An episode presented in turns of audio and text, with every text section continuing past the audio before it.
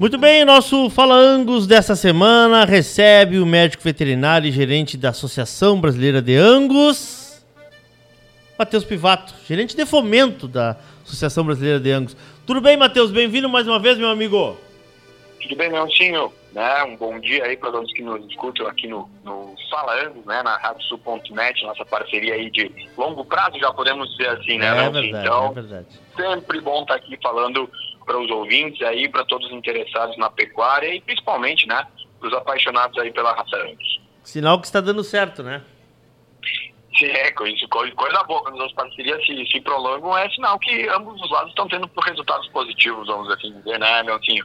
Falando em dar certo, como está o balanço do mercado de sêmen Angus do ano que passou, Então, Matheus? Perfeito, Leoncinho. Então, ah, sempre lembrando, né, esses dados são, eles são calculados pela ASBI, Associação Brasileira de Inseminação Artificial, e nós recebemos há pouco o balanço, né, do ano fechado de 2021 de todo o mercado de inseminação artificial do Brasil, né, tanto no, no, no no que tange o mercado de corte quanto de leite. Obviamente, o nosso mercado de interesse é o mercado de corte, né? E nós temos dados bastante interessantes, né? Como, por exemplo, o crescimento da comercialização de sêmen produzido aqui no Brasil, né, cara? Hum. Atingindo aí uma marca histórica que a gente nunca tinha atingido, até então, de mais de 2 milhões de doses de sêmen que foi comercializado no ano de 2021 e também foi produzido aqui no nosso país, né? E muitos desses touros que são o, o, da onde vem esse sêmen, né? Uhum. Eles são touros que foram contratados aí por diversas empresas dos nossos selecionadores aqui, né? Da região sul, da região centro-oeste, da região sudeste e disseminaram sua genética aí por todo o nosso país. Ou seja, a raça Angus está consumindo mais ainda o sêmen dos touros nacionais. Esse é o, é o recado. Esse é o recado, Leoncinho. A gente está uh, hoje com em torno de 32% de todo o mercado, né? Com essa uh, em torno de é, 31% mais exatamente, né? Da Sim. representatividade desse sêmen nacional no mercado de sêmen da raça Angus aqui no país. O maior, a maior representatividade desde que a gente acompanha esse mercado aí há mais de 10 anos, né? A gente tem essa maior representatividade.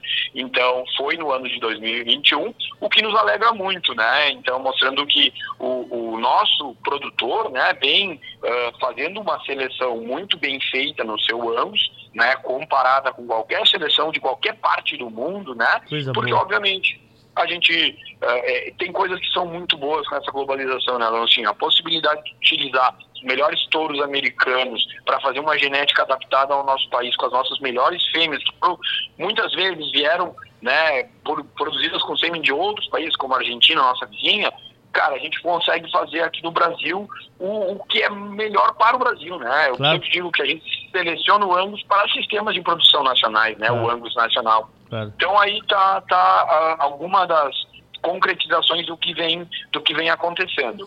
E, e Leoncinho, vale lembrar, né, porque a gente usa esse termo, esse termo, sêmen produzido no Brasil. Por quê?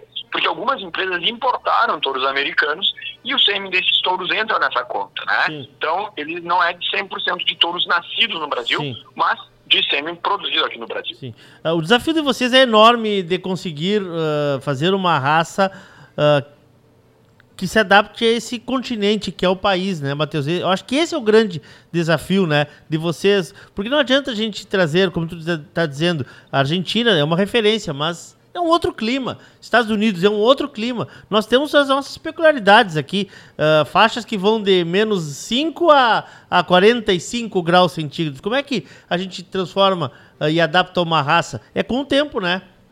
É, com o tempo, exatamente, Leoncinho. É muito bom a gente ter essa possibilidade de trazer novas linhagens genéticas, novos Claro. genes produtivos para o Brasil, mas sempre adaptando nos nossos rebanhos selecionados que já são adaptados às nossas regiões. Veja bem, né, esses todos produzidos em Uru- em Uruguaiana, né, em outros, em outros ah, municípios também, com, com variabilidade de temperatura extrema, né? Sim. Então, assim, é óbvio que a gente tem que fazer a nossa seleção, sempre selecionar em cima de dados de programas de melhoramento. Está aí o Promebo sendo né, cada vez mais atualizado, já com DEP genômico, com DEP de resistência ao carrapato, que só existe no Brasil para a raça Angus, não existe mais nenhuma ah, outra parte do mundo, né? ah, selecionando animais de pelo curto liso, que a gente sabe, né, que vai poder reproduzir bem em outros estados, né, cara? Para tu ter uma ideia, uh, através desse resultado, desse relatório, cara, a gente consegue ver que o sêmen da raça Angus está chegando às 27 unidades da federação, que o que boa. é um orgulho para uma raça, né? É, é, acredito que somos nós, a raça Nelore, que consegue chegar em todos esses pontos. Claro. Então, assim, vale, vale muito a gente entender esse mercado e o selecionador buscar essa seleção, como tu falou, né? Países referências no Angus, como são Argentina e Estados Unidos, eles têm, além do clima ser diferente, a questão sanitária é diferente, a questão dos sistemas de produção é diferente. Claro. Por isso é tão importante a gente fazer a seleção em cima dos nossos sistemas de produção, em cima do nosso clima, em cima do nosso programa de melhoramento, porque assim, eu não tenho garantia nenhuma que um touro que ande bem na Argentina vai andar bem aqui. Sim. O programa de melhoramento vai me dizer qual é a genética certa, né? Se eu quiser usar também de outros lugares do mundo, é sempre importante passar pelo nosso programa de melhoramento. Uma coisa também que eu tenho notado, Matheus, quero que tu me corrija, já que isso é diretamente da tua pasta aí dentro da associação, uh, se falava muito em usar o Angus lá para cima só em cruzamento. Mas não, a gente está vendo o Angus hoje como raça também, tomando conta, pintando o Brasil aí, né? Sem dúvida nenhuma, Lancinho.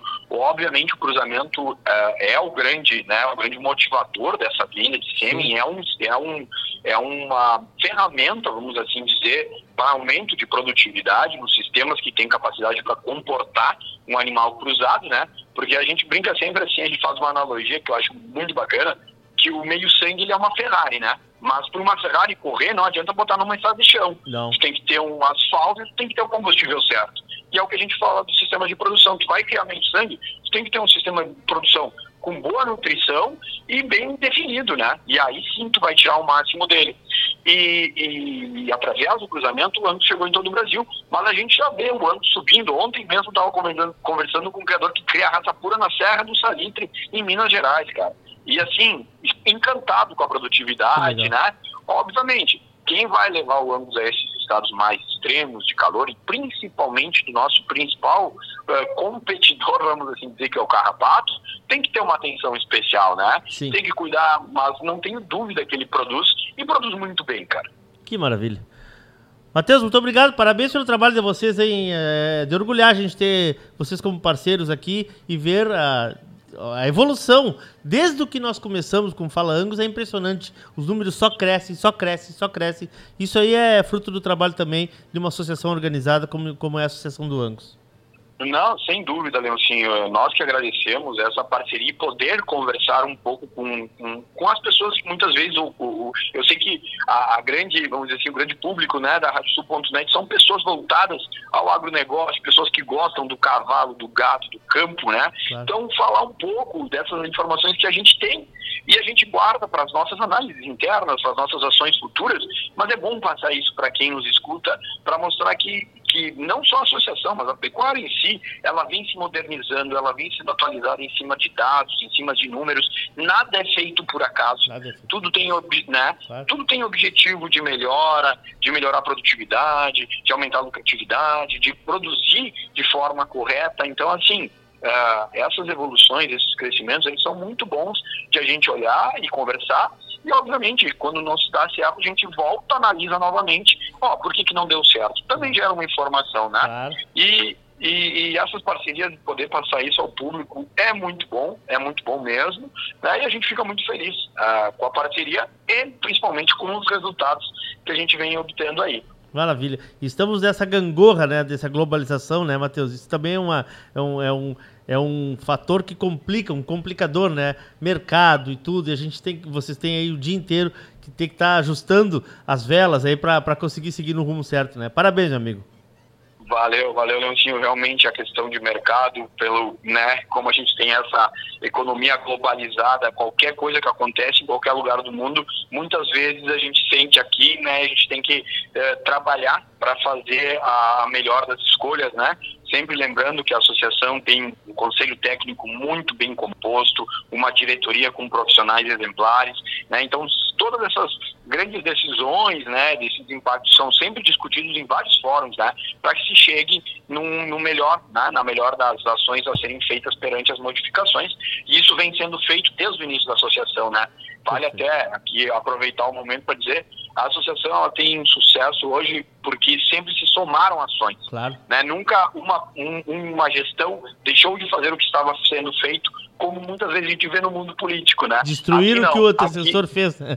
Exatamente, exatamente. E é. aqui não, aqui sempre foi um somatório e por isso que os projetos foram se desenvolvendo, foram evoluindo, evoluindo e a associação hoje está num, numa posição de liderança e, obviamente, quando tu chega nessa posição, a gente tem que trabalhar muito para se manter e para cada vez aumentar a sua relevância, alcançar novos destinos, novas, novos números, né?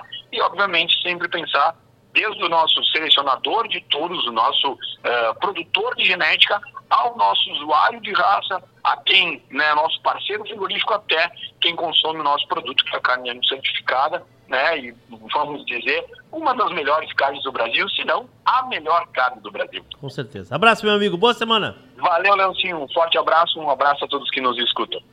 Matheus Pivato, gerente de fomento da Associação Brasileira de Angus, falando aí sobre esse balanço aí, né, do semi-Angus no ano de 2021 e também uma breve análise aí do que está acontecendo com a raça no Brasil. Fala Angus inédito sempre às terças-feiras, às 11h30 da manhã, reprisa na quarta-feira, às 18h15, na quinta-feira, às 9 da manhã e também disponível nos nossos, uh, nas nossas plataformas de áudio da radiosul.net, no teu agregador favorito de podcasts.